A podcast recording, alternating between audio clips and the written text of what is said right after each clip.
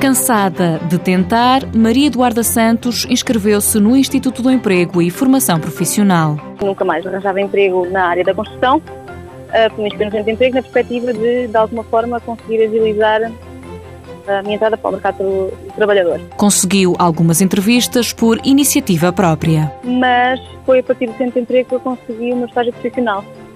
Foi-me proposta pela entidade patronal o estágio em parceria com o IFP. Tinha 26 anos quando começou o estágio profissional. Normalmente os trabalhos profissionais daquela empresa é, começam sempre os estagiários por trabalhar na área da orçamentação, na medida em que conseguem perceber quais é são os trabalhos que toda a área de construção envolve. Depois passei pela parte do projeto, para conseguir depois poder avaliar o que era necessário ou não incluir uma quantidade e, e tudo.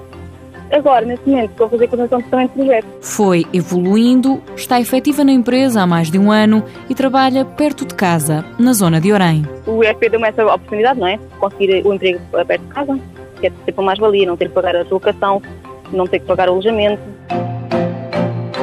Mãos à obra.